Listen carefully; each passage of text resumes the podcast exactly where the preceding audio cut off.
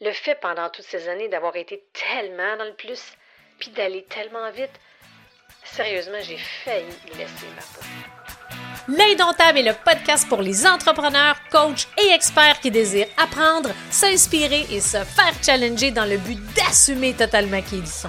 À travers l'Indomptable, je te dévoile les hauts et les bas de l'entrepreneuriat à la sauce raw, le tout livré sans filtre. Excite le politically correct, la censure et le statu quo.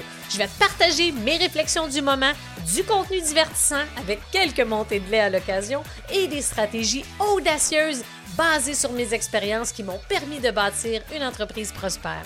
Si tu désires sortir du moule, laisser ta marque, augmenter ton influence et surtout devenir indomptable en affaires, tu es à la bonne place.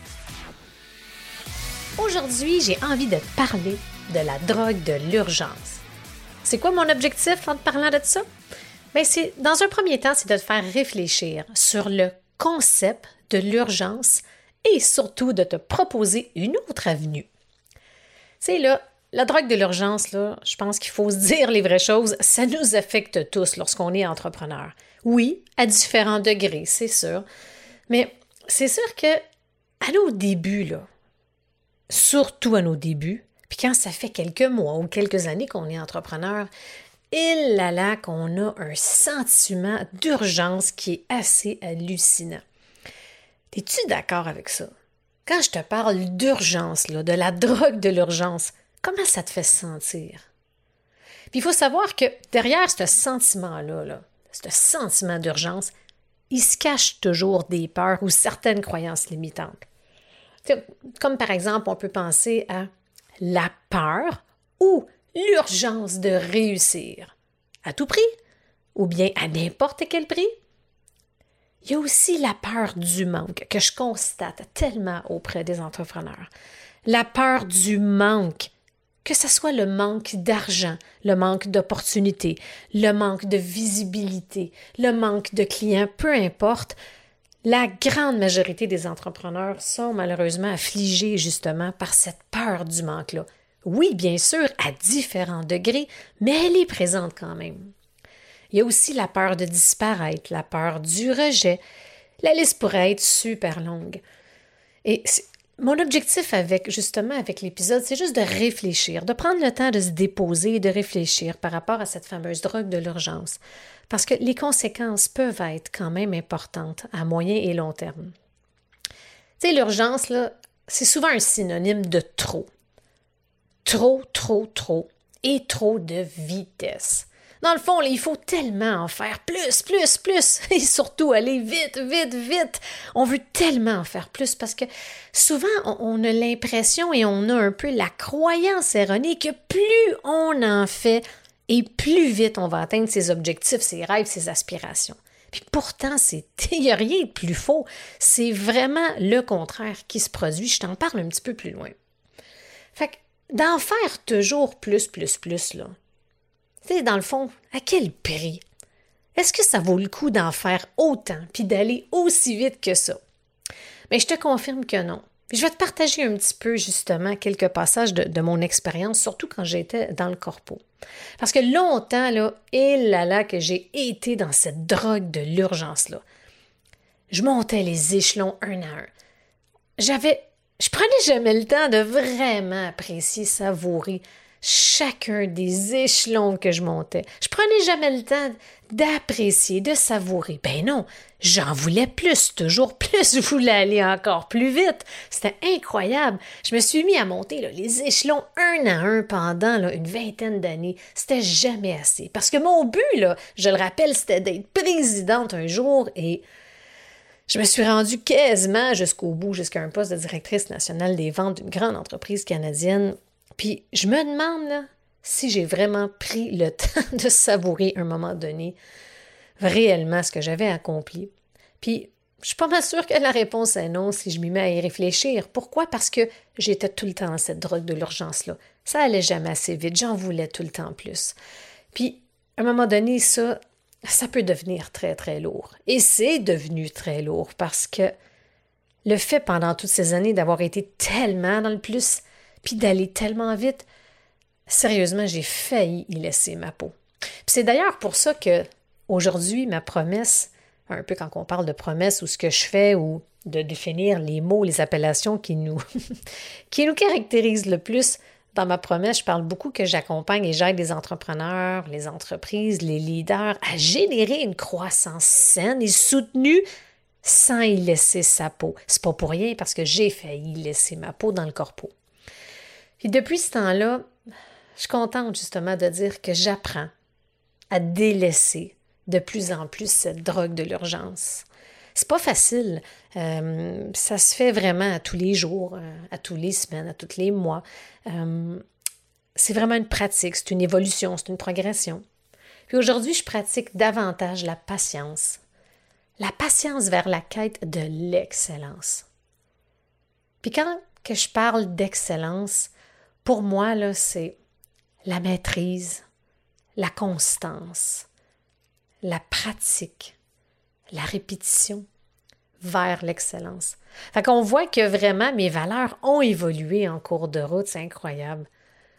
Puis pour moi, un des nouveaux gages de réussite à long terme, quand on est en affaires, c'est vraiment l'excellence. Il y a une citation d'Aristote que j'adore, euh, qui me parle énormément. C'est L'excellence, c'est un art qu'on atteint par l'exercice constant de nos actions. Nous sommes ce que nous faisons de manière répétée. L'excellence n'est alors plus un acte, mais une habitude. J'aime vraiment ça, cette citation-là, parce que ça démontre que il n'y en a pas de recette magique. Il n'y en a pas de succès magique en un claquement de doigts. Le succès, ça se bâtit. L'excellence, ça se développe par la pratique. Puis souvent, on, on va entendre régulièrement qu'on est la somme de nos actions. On est la somme de ces journées, on est la somme de tout ce que nous faisons de manière répétée. Et c'est pour ça que quand on est, le danger d'être dans justement un sentiment, d'être dans la drogue de l'urgence, d'être dans le plus, d'être dans la quantité, d'aller plus vite, c'est vraiment un obstacle à l'excellence. Puis ça, c'est important pour moi que tu en prennes conscience parce que longtemps, en étant tellement dans le plus, puis en étant tellement dans le... En voulant, aller tellement vite que c'était difficile de pouvoir développer, maîtriser, peaufiner certains aspects pour me rendre à l'excellence. Puis aujourd'hui, c'est fou à quel point que la quête de l'excellence est vraiment une de mes grandes motivations en affaires. Puis j'ai envie de te partager aussi un, aspect qui est super intéressant quand, quand on vient le temps de prendre une décision quand on est entrepreneur. Il y a deux facteurs principaux qui déterminent un peu la manière qu'on choisit d'utiliser notre temps. Est-ce que tu sais c'est quoi ces deux facteurs-là? Écoute, les deux, c'est bien simple. Le premier, tu vas l'avoir deviné probablement, c'est l'urgence. Et le deuxième, c'est l'importance. Et il faut, ce qu'il faut comprendre, c'est que l'importance, c'est ce qui mène à l'excellence. Je t'explique. À première vue, c'est sûr que quand on parle d'urgence et d'importance, ça semble relativement similaire. Mais je, peux, je te confirme que c'est pas du tout, du tout similaire. Il y a vraiment un monde entre les deux. Pour t'aider à comprendre, je vais te partager un petit peu quelques différences qui font en sorte que, en quoi justement l'urgence est complètement différent de l'importance. Et rappelle-toi que à tous les jours, après avoir écouté cet épisode-là, quand tu vas regarder ton agenda, ton calendrier, puis que tu vas réfléchir à tes prochains projets, tes prochaines actions, tes prochaines stratégies, souviens-toi de ce moment-là quand je vais t'expliquer un peu plus c'est quoi la différence entre les deux, puis demande-toi, hmm, est-ce que mes projets, mes tâches, ce que j'ai à faire, est-ce que c'est davantage urgent ou bien plutôt est-ce que l'ensemble des projets que je suis en train de travailler en ce moment sont importants en lien avec mes objectifs, mes rêves et mes aspirations? quand on parle d'urgence, euh, on parle beaucoup de projets, de tâches, d'actions à faire qui sont pressants c'est-à-dire qui ont des deadlines, qui ont des dates limites. Fait que ça, c'est sûr qu'en étant dans l'urgence, c'est qu'on est dans la livraison, on est dans l'exécution, on est quand même dans le plus, plus, plus, encore plus vite, plus vite, plus vite. On est vraiment en train de travailler dans notre business. On est dans l'exécution. On a vraiment la face collée sur le mur, on est en train, en plein milieu de l'action. On va souvent gérer des problèmes, on a des défis et il y a des crises parfois avec des employés, des prestataires, des clients. On est tellement dans le plus, ça n'a pas de bon sens. C'est urgent. On n'a pas vraiment le temps de réfléchir, de prendre le temps, de prendre de la hauteur pour analyser la situation, pour voir justement qu'est-ce qui est en train de se passer parce qu'on est constamment dans l'action. On est tellement partout dans le plus, trop vite. Ça donne une idée que l'urgence, ça ressemble à ça. Fait que, hein, des problèmes, en veux-tu, enveloppe. Tandis qu'à l'inverse, l'importance, c'est de faire la bonne chose. C'est de prendre le temps de bien définir sa grande vision, de planifier, de préparer, de vraiment réfléchir à qu'est-ce qui fait en sorte que je fais ceci ou cela. Est-ce que je suis bien aligné et en cohérence avec mes objectifs? Est-ce que je prends le temps? Est-ce que j'ai du temps pour créer réinventer ma mission, ma vision, mon modèle d'entreprise? Est-ce que j'ai le temps, justement, de travailler? Sûrement que quand on est dans l'importance, on, a la capacité, on a le temps de travailler sur sa business. On est également dans le moins parce qu'on se concentre naturellement sur ce qui est plus important. Quand on développe la capacité à miser sur les tâches, sur les projets qui importent le plus, ça fait tellement une différence. Puis je suis curieuse de savoir, est-ce que à ce stade-ci, es-tu davantage dans l'urgence ou bien dans l'importance des tâches? Ou bien un mix des deux? Bien souvent, on a les deux. On ne se le cachera pas, c'est impossible d'être 100% dans la section de l'importance.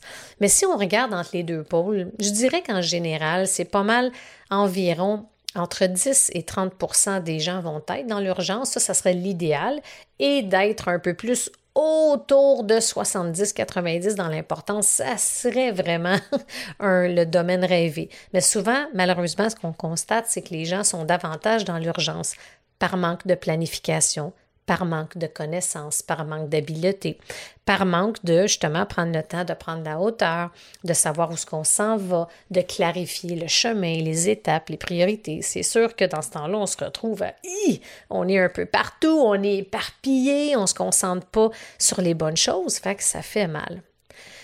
Par rapport à, justement, je vais te partager un petit peu là, pour te donner une idée. Au début de ma carrière, quand je montais les échelons un à un et que je travaillais très fort parce que, veux, veux pas, puis ça, ça sera sur un autre sujet d'un épisode probablement, mais a une vingtaine d'années, dans les postes de direction, j'étais pas mal une des seules femmes. Et une femme en direction et dans des postes de direction, j'ai dû me suradapter, travailler plus fort parce que je ne faisais pas l'unanimité parmi euh, les hommes qui étaient justement en poste. A une vingtaine d'années, c'était plus difficile. C'est pas pour rien hein, que j'ai eu mon surnom de Rocky quand j'étais dans la vingtaine. Mais au début, je me souviens combien de fois j'ai fait du 80 heures semaine faites le calcul, 80 heures semaine. On s'entend, c'est long, longtemps, c'est beaucoup d'heures. Parce que je misais, j'étais tellement dans le plus, dans le plus, fallait que j'en fasse tout le temps plus. Je me souviens de ma to-do list qui était longue comme un parchemin. Puis je me souviens que la façon que je me valorisais dans le temps, c'était avec mon marqueur, mon marqueur fluorescent jaune. Puis à chaque fois que j'allais surligner une tâche après en avoir fait une, je me sentais tellement bien. Fait que dans ce temps-là, ma priorité était axée sur la quantité. L'objectif de la journée, je me, me posais même pas la question est-ce que je suis en train de faire la bonne chose? Pas tout par manque de connaissances, évidemment, je visais seulement la quantité. OK, j'ai 62 tâches à faire aujourd'hui. Objectif, objectif 62. ça n'a pas de bon sens. Moi, j'en ris aujourd'hui, puis souvent, j'en parle dans des conférences ou, des coachings live. Ou... Parce que, écoute, j'ai failli laisser ma peau pas pour rien. Là. Je vivais pour travailler. C'est fou à quel point que toutes les tâches avaient la même importance. Fait si on a à mettre un degré, un niveau d'importance avec une tâche avec, entre A, B, C, A, souvent c'est une tâche quand on va mettre un petit A à côté, c'est que c'est important. Comment on sait que c'est important? C'est que si on ne fait pas cette tâche-là ou ce projet-là dans les peut-être 24-48 heures, il va avoir des conséquences.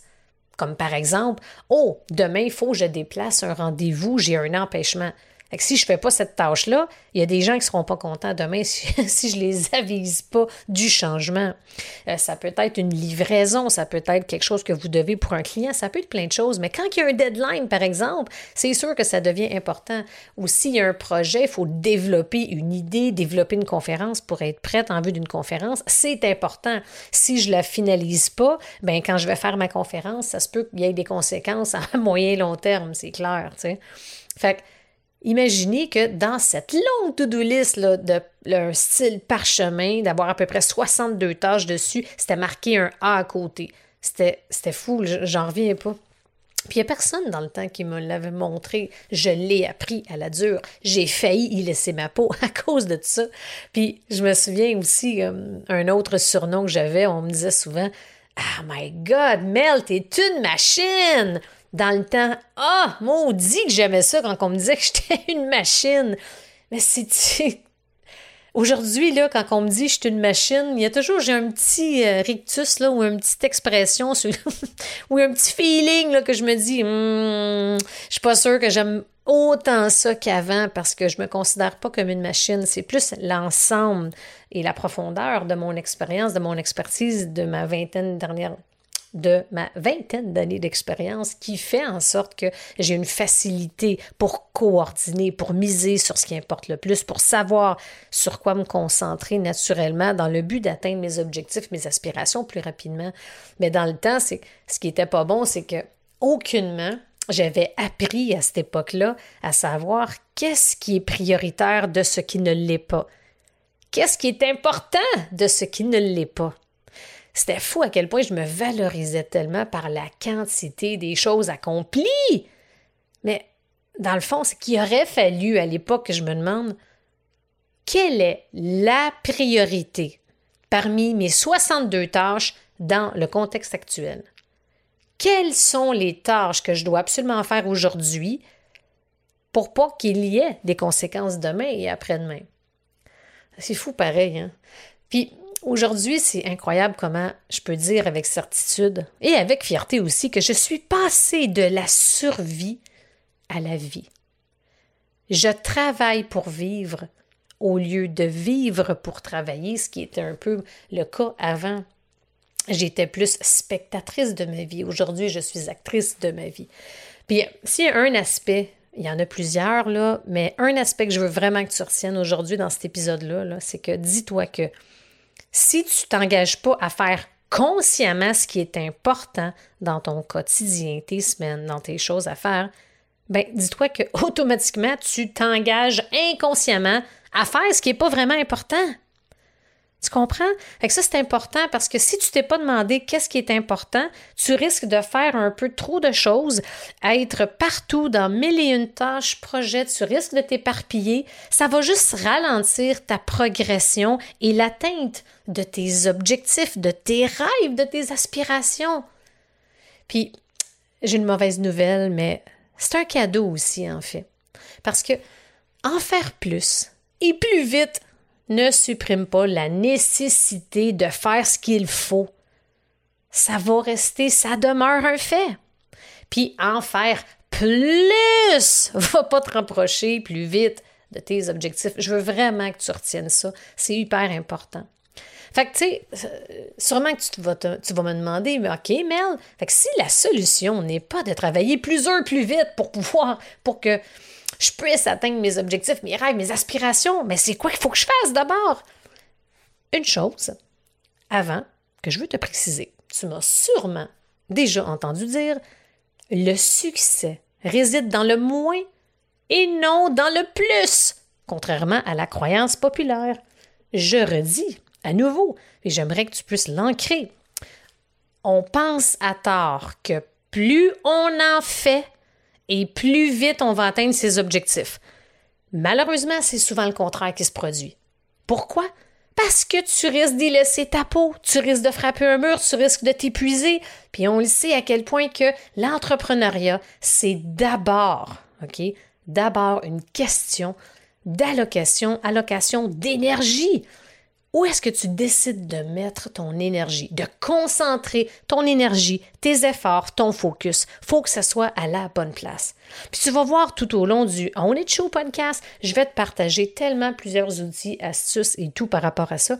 Mais aujourd'hui, mon objectif, c'était de te faire réfléchir sur le concept de l'urgence, sur la drogue de l'urgence et de te faire réfléchir que si tu es là-dedans, il y a un danger.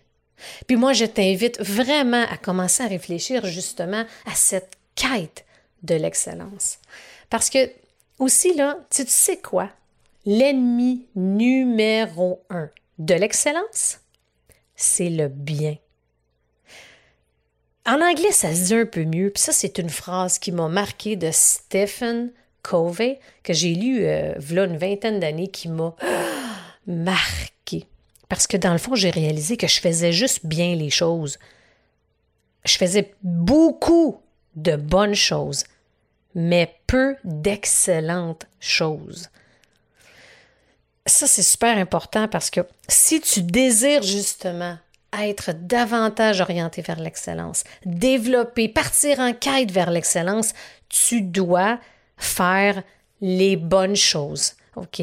La bonne chose, et de le faire de façon répétitive pour que ça puisse amener à la maîtrise. Et avec la maîtrise de quelque chose vient l'excellence. Fait en développant la capacité à miser sur les choses qui sont importantes, tu augmentes tes chances de viser l'excellence. Puis c'est clair, OK, que si tu te concentres vraiment sur les bonnes priorités dans ta business en lien avec tes grands objectifs, c'est clair que tu vas avancer plus vite. Fait que tu vois, c'est pas dans la quantité, mais c'est sur les bonnes choses. OK? Très important. Puis aussi, un dernier point par rapport à l'efficacité. Quand tu mises sur les bons projets, tu tu vas augmenter automatiquement ton efficacité. Puis souvent, les gens me demandent, Mélanie, c'est quoi la différence entre l'efficacité et, par exemple, être organisé? Il y a un monde entre les deux. Ça aussi, je vais t'en parler ultérieurement dans un, autre épisode, dans le On It Show podcast.